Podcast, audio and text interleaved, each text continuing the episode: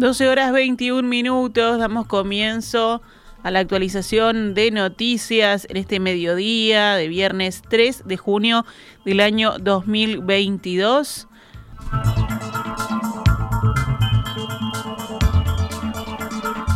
Sobre las 7 de la mañana de hoy comenzó una requisa general de la cárcel de Santiago Vázquez, la excomcar. Allí participaron 450 efectivos entre policías y operadores penitenciarios del Instituto Nacional de Rehabilitación, de la Unidad de Investigación y Análisis Penitenciario, la Guardia Republicana, Policía Científica y bomberos. Además, en las afueras de la prisión están dispuestos vehículos policiales y el patrullaje del helicóptero del Ministerio del Interior para hacer vigilancia en la zona. Esta se trató de la primera gran requisa del año en el establecimiento penitenciario, operativo que se enmarca en una estrategia de la cartera que busca realizar requisas periódicamente en diferentes centros penitenciarios. El objetivo principal de la misma es buscar todo tipo de elementos prohibidos dentro de la cárcel como cortes carcelarios, bebidas alcohólicas, celulares y drogas. Cambiamos de tema. El ministro de Trabajo y Seguridad Social, Pablo Mieres, anunciará que se extiende por última vez el seguro de paro parcial para los sectores particularmente afectados por la pandemia.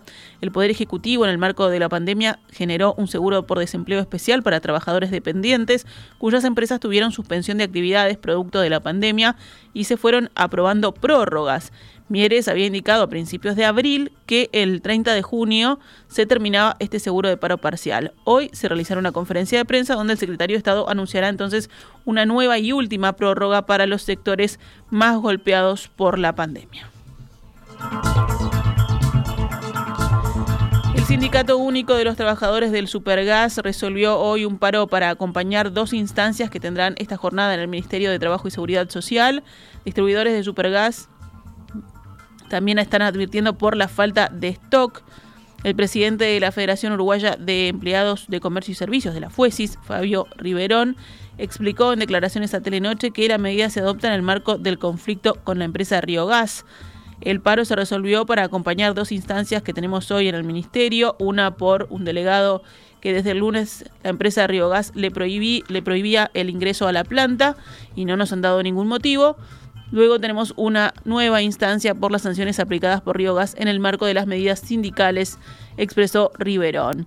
Los trabajadores que pararán durante las horas que duren las reuniones serán los de Río Gas, Acodique y Duxa, por lo que se podrá registrar alguna dificultad en el servicio.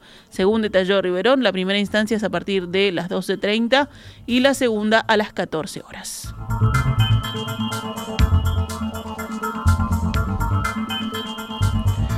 Uno de los cuatro casos sospechosos de viruela del mono que el Ministerio de Salud Pública informó ayer resultó ser dengue. Así lo informaron el ministro interino de Salud Pública, José Luis Adjian, y Miguel Asqueta, director general de la Secretaría de la Cartera, en rueda de prensa. Uno dio positivo a dengue importado, por lo que se descarta viruela del mono. Los otros tres están relacionados. Son una pareja y una persona que venía en el mismo vuelo de Europa. Estamos esperando los resultados del Instituto Pasteur, comentó Satjian. Thank you.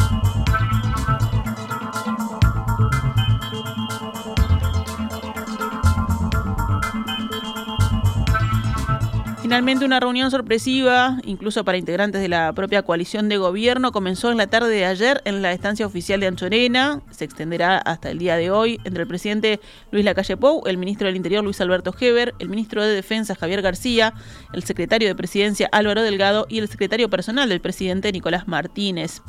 Al llegar a Anchorena, la calle Pou relató de manera informal, según cita el informativo Telemundo, que prevé realizar uno o dos encuentros de este tipo por año para hacer un análisis político, pero que por problemas de agenda no se había podido coordinar hasta este momento.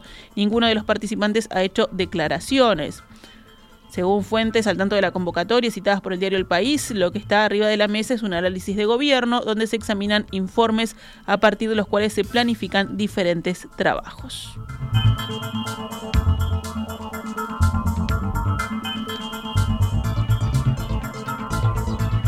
La mesa representativa del PIT-CNT decidió ayer convocar un paro general parcial en todo el país para el próximo jueves 7 de julio. La medida incluye una movilización hacia la torre ejecutiva y el Parlamento, donde se estará discutiendo el proyecto de rendición de cuentas. La central sindical argumentó Las trabajadoras y los trabajadores uruguayos estamos sufriendo una conflictividad a raíz de la pérdida salarial, la precariedad del trabajo, cierre de fábricas y se suma el aumento constante de las tarifas y precios de la canasta básica, o sea, la carestía.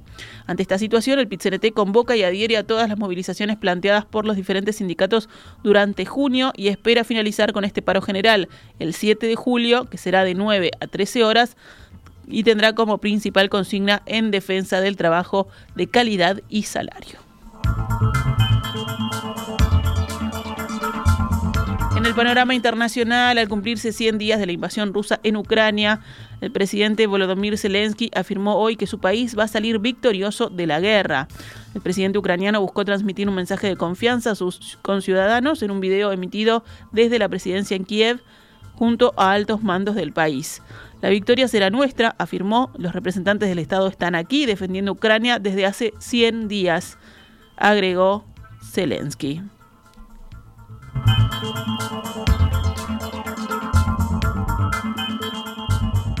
Por su parte, el Kremlin afirmó que alcanzó ciertos objetivos en estos 100 días de ofensiva, según el portavoz de la presidencia rusa, Dmitry Peskov, quien señaló que las tropas liberaron numerosas localidades de lo que calificó como Fuerzas Armadas Pronazis de Ucrania. Seguimos en tema, la Unión Europea adoptó formalmente hoy su sexto paquete de sanciones contra Rusia, que incluye un embargo progresivo sobre la mayor parte de sus importaciones de petróleo ruso después de semanas de intensas negociaciones con Hungría. Los documentos del paquete de medidas fueron publicados en el diario oficial de la Unión Europea, precisamente al cumplirse 100 días del inicio de las hostilidades militares rusas contra Ucrania. El paquete remueve el mayor banco ruso, el Sberbank, del sistema interbancario SWIFT, una pieza esencial para procesar pagos y transferencias internacionales, y amplía la lista de personas y entidades rusas sancionadas. Entre las personas sancionadas se destaca el portavoz del Kremlin, Dmitry Peskov, y su familia. Finalmente, también veta las transmisiones de tres cadenas de televisión rusa en el espacio de la Unión Europea. También incluye en la lista negra europea a la ex gimnasta Alina Kabaeva, a quien se atribuye una proximidad con el líder ruso Vladimir Putin, negada por el Kremlin. En cambio, también por presión de Hungría, la Unión Europea retiró la propuesta de incluir entre las sanciones al líder de la Iglesia Ortodoxa rusa, el patriarca Kirill.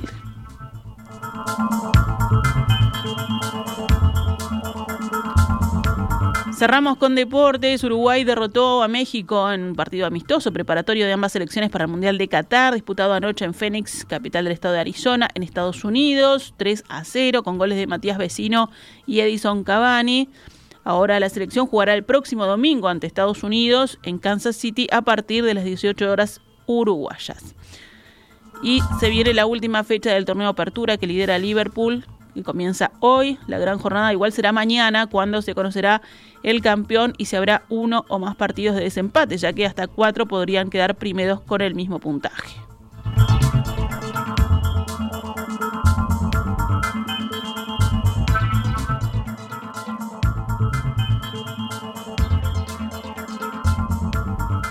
En básquetbol, Biguay y Peñarol disputarán esta noche el tercer punto de la final de la Liga Uruguaya, que se juega al mejor de siete partidos, y va ganando el de Villa Villarritz por 2-0. Biguá Peñarol a las 22.15 en el Antel Arena. Allí será el encuentro. Esta es Radio Mundo, 1170 AM. ¡Viva la radio!